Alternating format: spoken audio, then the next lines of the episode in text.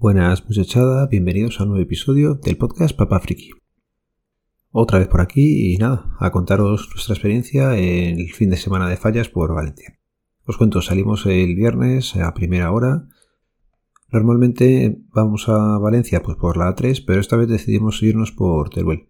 Se preveía que iba a haber atasco, primeras fallas más o menos normales, sin ya tipo alguna restricción ni con buen tiempo, pues nada, nos fuimos por Teruel y paramos en un pueblo, allí estuvimos jugando un poquillo al fútbol con los peques, que había unas porterías y, y comiendo un poquillo y nada, lo que es el viaje más o menos bastante bien.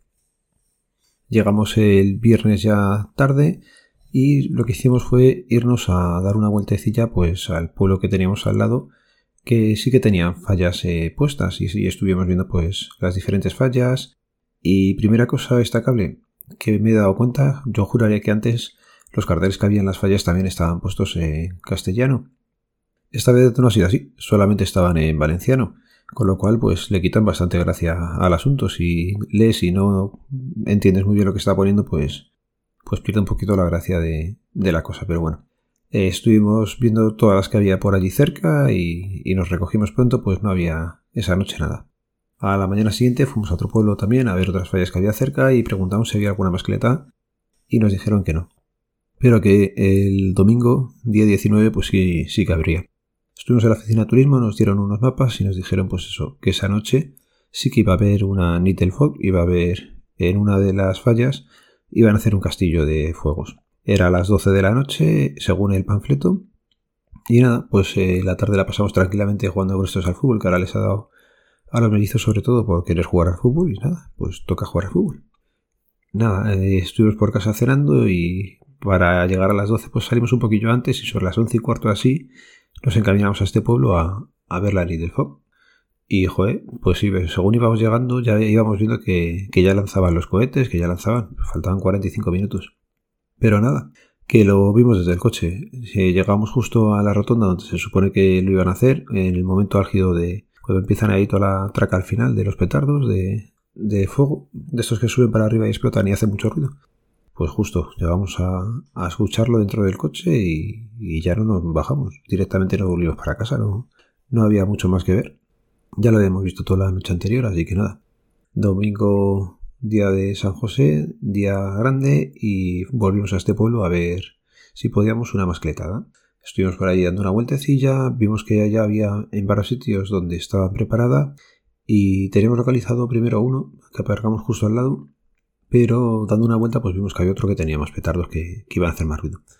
¿Qué pasa? Que el que elegimos pues fue el último que, que tiraron. Todo el mundo nos dijo que eran a las dos, más o menos, y esta fue a las tres, con lo cual una hora más de espera con los peques impacientándose sin saber muy bien lo que iban a ver, con sus nervios típicos, pues bueno, se llevó como se pudo, pero bueno. Luego fueron a tres minutos, cuatro, y les gustó bastante. Decían que no había sido para tanto, así que están acostumbrados al ruido. Hablando de gente que está acostumbrada al ruido, pues allí eso. Veías en la mascleta a los bebés, veías en la mascleta a perros que es que ni se inmutaban. Había allí un niño durmiendo en el capazo que acabó la mascleta y seguía durmiendo. Yo alucinaba. También vimos, eh, por ejemplo, una madre que estaba con dos niños. Uno era todavía un bebé y el otro tendría tres, cuatro años como mucho y mientras le daba una cucharada del potito al bebé pequeño, le encendía un petardo al otro y lo tiraba al lado de, del niño, así que es curioso cómo la costumbre hace que, que casi no le des importancia. Pero es cierto que hemos oído cantidad, cantidad de petardos. Entiendo que haya gente que no le gusta, pero allí se ve que están acostumbrados y ya digo, que hemos visto cantidad de niños con la cajita esa de madera tirando petardos desde muy muy pequeños. Bueno, y ya solamente faltaba por la noche el tema de, de la crema. Eh, estuvimos eh, en un sitio donde hicieron una crema a las ocho y media de una falla muy pequeñita que era la primera vez que ponían este año y se pudo ver bastante, bastante bien. Casi no había gente, lo estuvimos viendo, no era muy grande. A Laura y a Leire con eso les bastó y después de cenar pues nada, Héctor, Nuria y yo nos fuimos a ver las grandes y estuvo entretenido. Lo que pasa es que, bueno, pues como todas estas cosas van con un horario un poco relativo, pues como siempre, casi una hora esperando de pie hasta que llegaron bomberos, pusieron lonas cerca de las paredes donde se podía llegar a quemar y nada, pues luego lo encendieron y, y fenomenal. Y más o menos visto una vista todas, pues nos volvimos a, casa un poco tarde, pero bueno, a descansar que al día siguiente, pues allí no era fiesta, pero nosotros todavía teníamos festivo el lunes.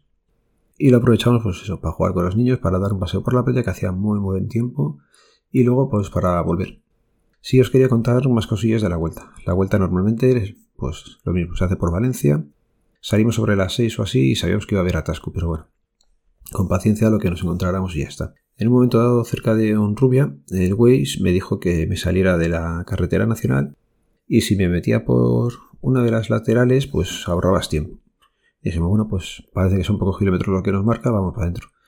¿Qué pasa? Que ya era de noche. Serían sobre las siete y media. No, ya sería cerca de las nueve y pico cuando llegamos a, esa zona. Y sí pudimos ver que, que, se estaba parando el tráfico, que había guardia civil parando el tráfico, con lo cual sales de la carretera y dices, toma, he triunfado, me estoy quitando todo ese tascazo. ¿Qué pasa? Que empezamos a sumar kilómetros por una carretera comarcal bastante mala y te quedas un poco como diciendo, joder, habré hecho bien o no. Lo bueno es que mirabas para atrás y veías que había una hilera de coches que habían hecho lo mismo. Nos habían salido más o menos a la vez, o sea que o el Waze o el navegador que llevaran ellos también les había dicho, salte por aquí que adelantas. Y es cierto que adelantamos que cuando volvimos a incorporarnos en la A3 ya no paramos hasta Madrid, pero ya te queda la duda de decir, ¿me ha compensado meterme casi 40 kilómetros por una carretera de estas comarcales con cantidad de curvas, con un asfaltado bastante irregular durante tanto tiempo por la noche. Mm, no sé. La verdad es que fue un poco tenso el, volver a llegar a la nacional, porque ya digo, salimos para pocos kilómetros y en un momento dado recalculó, nos metió todavía más kilómetros por allí. Y sí, es cierto que, que no has parado, pero no sabes si te ha compensado, ¿no? El haberte salido.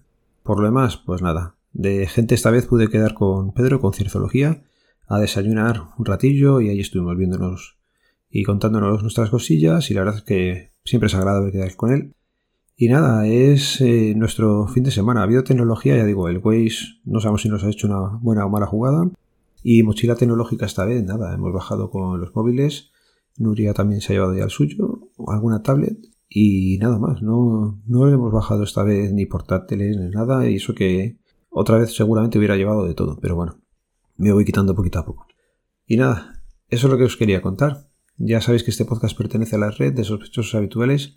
Podéis seguirnos a través del feed, feedpress.me barra sospechosos habituales. Ya sabéis cómo termina esto. Un saludo. Nos vemos, nos leemos, nos escuchamos. Adiós.